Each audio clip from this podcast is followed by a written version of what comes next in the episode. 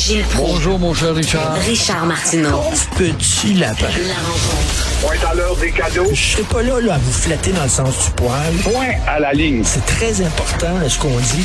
La rencontre pro martineau Gilles, alors euh, François Legault se désole du fait que le fédéral veut contester la loi 21 puis la loi 96 puis qu'ils veulent pas y donner des pouvoirs en matière d'immigration puis tout ça.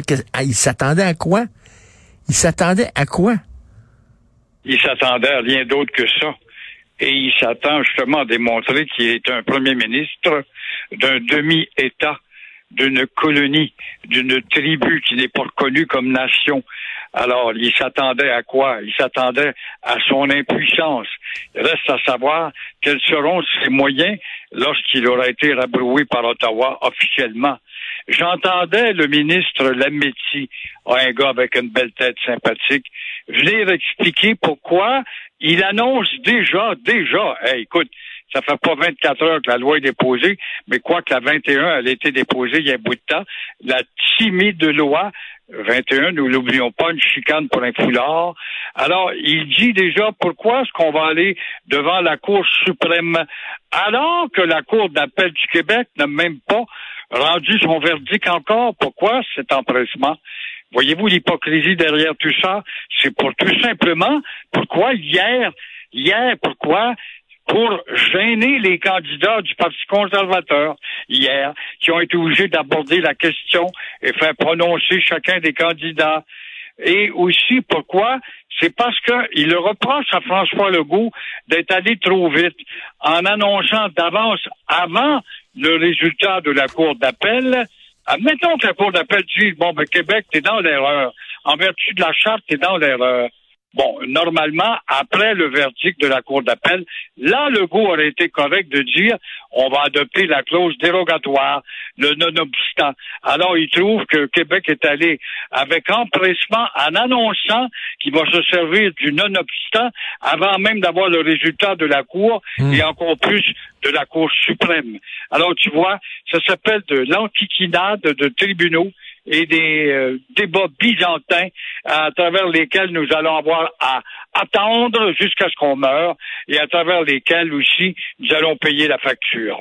J'espère que ce week-end, Gilles, vous allez aller à la brioche dorée sur la la rue Green, aller acheter des croissants et du pain. J'espère que vous allez l'encourager. C'est quand même fou. Il y a, une campagne de boycott contre un gars parce que parce que contre un commerce parce que son propriétaire euh, parlait en français à ses clients. C'est épouvantable de parler en français à Westmount. Et l'hypocrisie anglo-saxonne, je t'ai toujours répété, c'est un puits dont la profondeur n'atteint pas l'hypocrisie anglo-saxonne.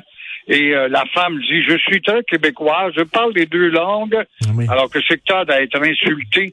Et elle répond, c'est parce que j'étais avec une amie qui ne comprend pas l'anglais, euh, qui comprend pas le français, et par conséquent, monsieur avait pas d'affaire à m'imposer cette langue arrogante, cette langue des dominants, cette langue des Romains et des conquérants.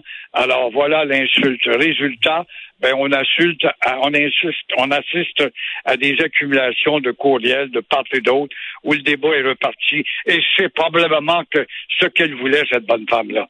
Euh, vous voulez parler d'inflation, ça fait peur, hein? Ah, c'est un mot qui fait peur et en Ontario, ça va s'étendre à Montréal.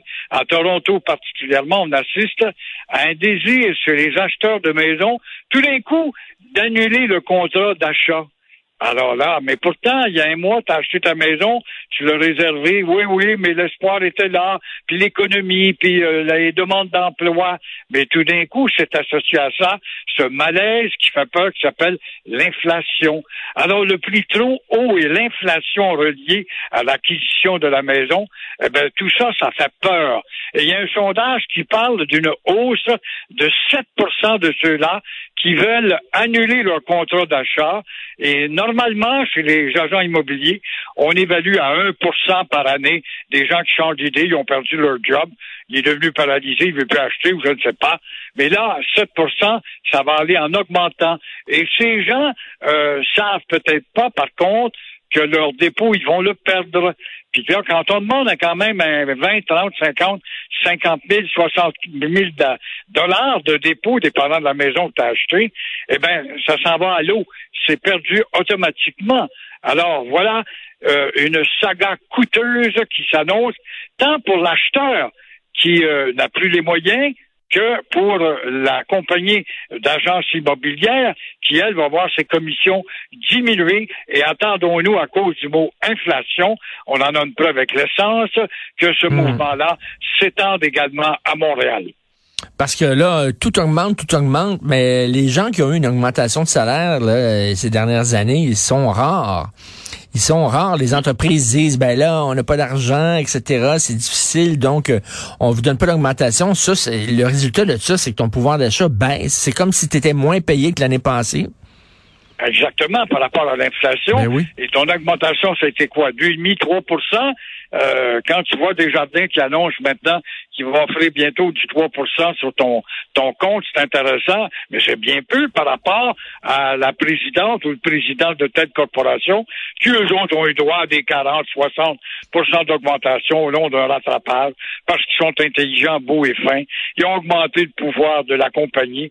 Ça, ce mépris-là dure justement à Westmount, dont on parlait tout à l'heure, où ces gens-là résident en passant. Et en terminant, vous voulez nous parler des employés qui travaillent dans le domaine de la justice. C'est incroyable de voir. Et lorsqu'un homme sérieux, comme le juge en chef de la Cour supérieure du Québec, Jacques Fournier, dit que la situation euh, pour l'instruction des procès de la, la Mhm. justice est catastrophique, tellement euh, justement il y a des longs délais, des longs délais. Pourquoi est-ce qu'ils sont longs ces délais? Parce que on manque de personnel. Alors, moi, encore une fois, je te répète la même ennui depuis à peu près six mois, éclairez-moi, où sont donc les gens qui, il y a deux ans, deux ans et demi, étaient là comme greffiers ou greffières. Le juge dit, on est plus capable d'avoir de greffiers ou des greffières. On est plus capable d'avoir des gardiens de couloir au palais de justice, des gardiens dans la salle où on instruit le procès. On manque de monde, mais on en manque aussi dans les restaurants, les hôtels, les garages, dans l'industrie en général. Alors, comment expliquer? Lui, il dit, et ça a du bon sens qu'il affirme, quand même les employés qui travaillent sous le chapeau de la juridiction québécoise gagnent 30% de moins que ceux des municipalités. Alors là, ils ont des salaires de 45 000. Hmm. C'est moins de 20 000 piastres que le gars ou la fille qui travaille pour un appareil municipal. Et ça rappelle que le municipal devient de plus en plus arrogant, surtout avec le nouveau petit maire de Québec, qui est très faro et qui veulent convertir leur administration. C'est pas un gouvernement de municipalité, c'est une simple administration. Alors ils veulent tout- simplement avoir plus d'argent, encore une fois, pour satisfaire leur gourmandise, prendre du poids dans le débat face à Québec. Et là, le goût les rabroue. Et là, il a raison. Commencez donc par voir vos maudites conventions collectives qui payent 30% de plus que l'ensemble des employés au Québec et au fédéral. Mais parmi tous ces départs, il faut aussi expliquer qu'il y a de nombreux 55 ans et plus. Avant, tu étais dynamique, tu veux travailler jusqu'à 60, 65 ans, 70 ans, jusqu'à 100 ans comme moi d'ailleurs, mais euh, les 55 ans sont plus nombreux à quitter, comme les vieux employés qu'à la retraite, ils voulaient continuer. Ils sont allés comme partiels pour travailler à tel endroit, pas trop s'ennuyer. Et là, l'inflation oblige, quitte le travail, et ça peut s'expliquer quand euh, je te demande de m'expliquer le mystère où étaient ces gens-là il y a deux ans.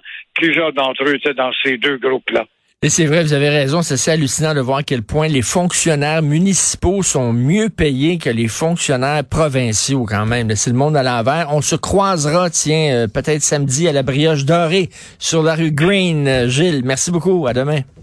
À demain. Au revoir.